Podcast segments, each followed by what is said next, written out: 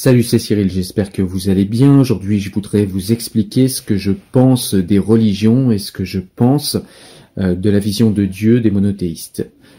Alors déjà, ce qu'on peut dire, c'est que pour moi, il me paraît très singulier et très néfaste d'imposer de manière arbitraire un cadre moral, alors que ce soit à des enfants par l'éducation, à des adultes par la coercition, ou à tous par l'aliénation. Pourquoi est-ce que ça me paraît euh, néfaste d'imposer un cadre euh, moral, au-delà du fait que ce cadre moral est arbitraire et que, eh bien, on n'a pas le droit de le remettre en question?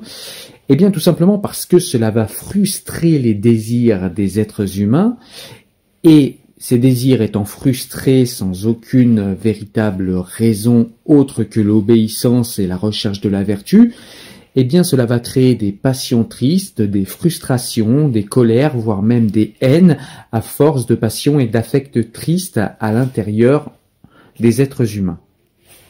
Si au contraire vous expliquez à un être humain qu'est-ce qu'il doit faire ou vous lui indiquez comment réfléchir à ce qu'il doit faire en vue de faire le meilleur pour lui-même et le meilleur pour les autres, c'est-à-dire la recherche de la vertu par la connaissance et non en acceptant servilement un cadre moral, eh bien on va arriver à définir pour soi-même ce qui est bon, et comme nous avons défini pour nous-mêmes ce qui est bon, ce qui est bon devient tout à coup désirable. Et quand on connaît la puissance des affects et des désirs, on se dit qu'au lieu de faire de la contrition de désir et de la contrition d'affect, il vaut mieux créer ou générer des désirs et des affects qui sont positifs. En conclusion, ce qu'il faut faire, ce n'est pas imposer un cadre moral pour réfréner les désirs ou les affects négatifs des êtres, mais plutôt s'arranger pour qu'ils soient assez instruits assez bien éduqués et qu'ils aient assez de connaissances pour désirer ce qui est bon pour eux et pour les autres. C'est comme ça, selon moi, que la moralité se construit par une éthique qui nous est individuelle et qui au final va se rejoindre avec les autres dans la recherche de notre intérêt particulier et de l'intérêt commun. Proposer d'aller vers la vertu par la rationalité, c'est pousser les êtres humains à comprendre par eux-mêmes et à surtout désirer par eux-mêmes ce qui est bon pour eux et ce qui est bon pour les autres. Et ce moteur est bien plus positif et bien plus puissant et bien moins dangereux parce qu'il développe moins de haine que l'imposition d'un guide moral. Pour moi, il n'y a pas non plus de bien et de mal absolu que l'on pourrait reconnaître au premier coup d'œil en jaugeant tel ou tel geste ou telle ou telle personne. Il n'y a que des actions et des considérations contextuelles dont la finalité, l'aspiration, le résultat effectif aussi, indiquent la hauteur éthique ou non. C'est-à-dire que par exemple, je vais prendre un exemple un petit peu caricatural pour que le propos soit saillant, mais la violence en elle-même n'est ni bonne ni mauvaise, elle n'est ni le bien ni le mal. La violence peut être un courage, le courage d'une personne qui va aller défendre quelqu'un qui se fait agresser, mais la violence peut être aussi quelque chose, la réponse à une passion parce que par exemple on est jaloux de telle ou telle personne ou parce que notre euh, épouse nous a pas obéi et on va pouvoir déverser notre violence sur elle. Et dans ce cas-là, ce sera évidemment un mal très grand. Ce qui veut dire que la violence n'est pas intrinsèquement bonne ou mauvaise, elle est bonne ou mauvaise selon le contexte. Et selon moi, eh bien, beaucoup d'actions, voire même presque toutes les actions, ne peuvent être jugées que dans leur contexte. C'est-à-dire qu'il n'y a pas d'action qui soit bonne ou mauvaise de manière absolue. Et c'est pourtant ce que nous indiquent les religions, et voilà encore un profond désaccord que j'ai avec les religions monothéistes. Il y a aussi euh, ceux qui pensent que Dieu est insulté quand un non-croyant l'insulte ou le nie. Alors que pour moi, Dieu ne peut pas être insulté par un non-croyant, ni même par un croyant d'ailleurs, puisque euh, par leurs mots, ils ne font que désigner ce qui est une croyance collective de telle ou telle communauté, puisque personne n'ayant vu Dieu, nous ne faisons que nous représenter Dieu par l'imagination. Donc quand un non-croyant ou un croyant insulte par les paroles Dieu, ils ne font qu'insulter une représentation créative dans un esprit collectif de telle ou telle communauté. Ils n'insultent pas directement Dieu. Pour moi, Dieu n'est véritablement insulté que lorsque des gens se réclamant de lui broient sa création par le meurtre, par d'autres manières comme la consommation excessive, puisqu'on sait que ça détruit l'environnement, etc.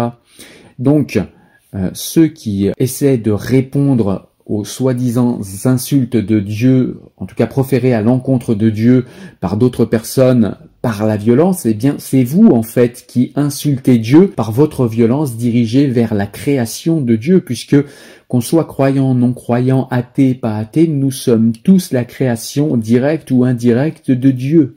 Donc le seul qui, selon moi, manque de respect à Dieu, c'est celui qui va tuer, violenter, frapper, insulter son prochain, puisqu'il vient être et appliquer de la violence envers la création divine. Personne n'a parlé avec Dieu et personne n'a eu de coup de fil récent ou ancien de Dieu en personne. Alors il faudrait que les personnes qui parlent au nom de Dieu, les professionnels de la religion, ou alors les arrogants incultes et superstitieux, il faut que vous arrêtiez de prétendre parler à la place de Dieu. Vous n'en savez rien, vous ne savez pas quels sont ses desseins, il n'a jamais communiqué avec vous. Ne confondez pas vos délires psychotiques avec la réalité. Dieu n'est pas non plus selon moi, un habit identitaire, c'est-à-dire que vous n'avez pas besoin de vous déguiser pour avoir une spiritualité riche et puissante à l'intérieur de vous. Vous n'avez pas non plus besoin de montrer aux autres quelle est votre spiritualité pour avoir une spiritualité intense. Sinon, c'est précisément le contraire. Quand vous voulez montrer aux autres, on a l'impression que vous souhaitez convaincre les autres de ce dont vous n'êtes même pas convaincu vous-même.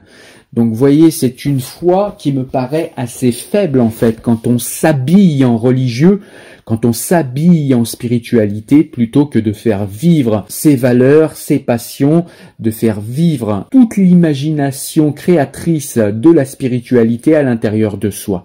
On n'a pas besoin d'en faire exposition aux yeux de tous, aux yeux des autres, et on n'a pas besoin d'en faire un motif de fierté ou un motif de euh, pédanterie parce que on serait déguisé, euh, on serait mieux déguisé que les autres en religieux. Et non, Dieu n'a pas de communauté non plus ou de croyants préférés pour moi. C'est-à-dire que Dieu ne préfère pas les musulmans, Dieu ne préfère pas les chrétiens, Dieu ne préfère pas les juifs, Dieu ne préfère pas les athées, Dieu ne préfère pas les hindouistes, Dieu ne préfère pas euh, les chrétiens orthodoxes. Dieu aime toute sa création puisqu'il nous a tous, je le disais tout à l'heure, créés de manière directe ou indirecte. Donc Dieu nous aime forcément tous.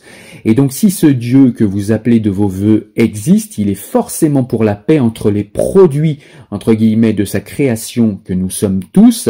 S'ensuit que si Dieu faisait de la philosophie politique et qu'il devait nous donner un conseil pour bien nous entendre et pour mettre des règles politiques afin de vivre dans l'harmonie, Dieu serait forcément laïque, la laïcité étant le meilleur système de cohabitation des croyances qu'on ait trouvé au sein d'un même espace politique et géographique. Je vous invite à réfléchir à cela.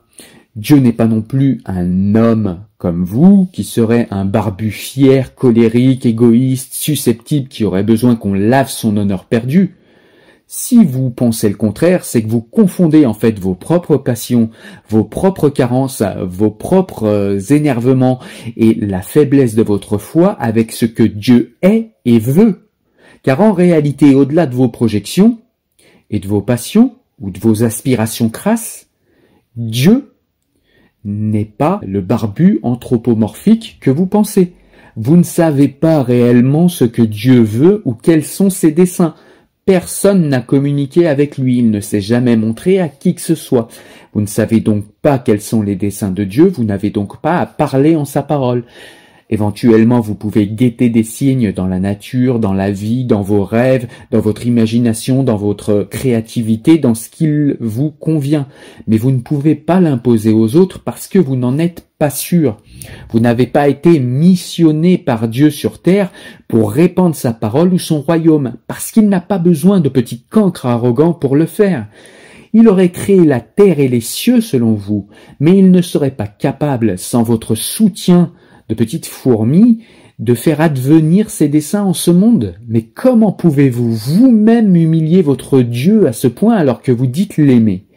Comment pouvez-vous penser que Dieu puisse être aussi faible et veule peut-être aussi faibles et veules que vous? N'est-ce pas votre foi en réalité qui est faible, arrogante et veule? Je tenais aussi à dire que la dévotion n'est pas la foi.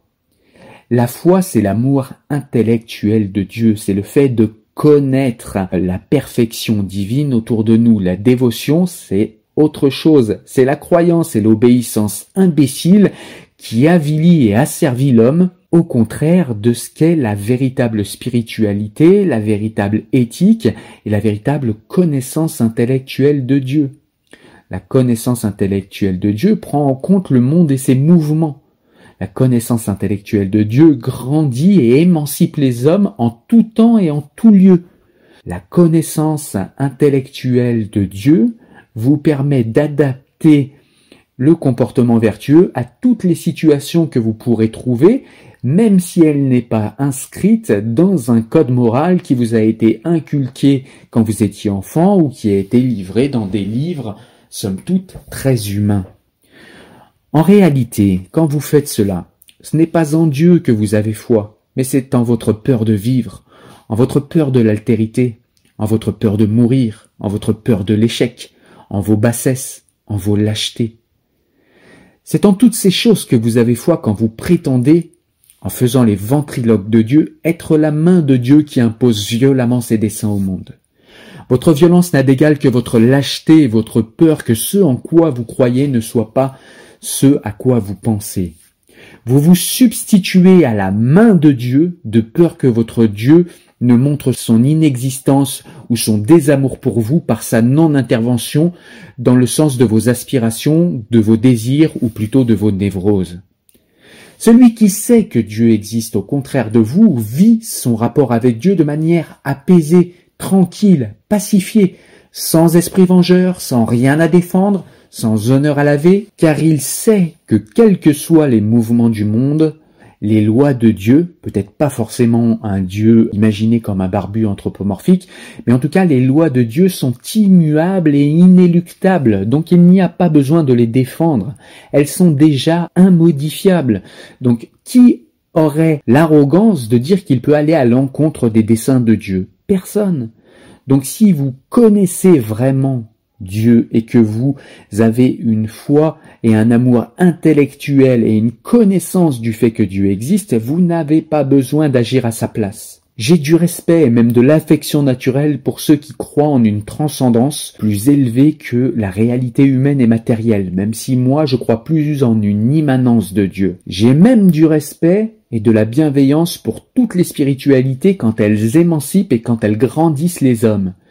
Mais très souvent les religions font l'inverse de la spiritualité. Elles vous enchaînent et vous rendent dépendants et craintifs d'un système moral, et de gens qui sont là pour faire parler ce système moral qui est souvent dans des livres dits saints. Les religions déclenchent aussi des passions tristes et tribales. Elles stimulent les passions brutes plutôt que le cortex cérébral et la connaissance. Elles séparent les hommes au lieu de les rassembler. Elles les dirigent par les passions tristes plutôt que par les passions joyeuses que provoque la connaissance intellectuelle de ce qui est bon pour nous et de ce qui est bon pour les autres. Somme toutes les religions dans leur version communautaire, cléricale et normative sont l'éthique et la spiritualité du pauvre d'esprit pour moi, et de celui qui a une absence totale de foi en Dieu et une absence totale d'amour de Dieu. Selon moi, Dieu n'a pas besoin de nous, c'est nous qui avons besoin de lui s'il existe.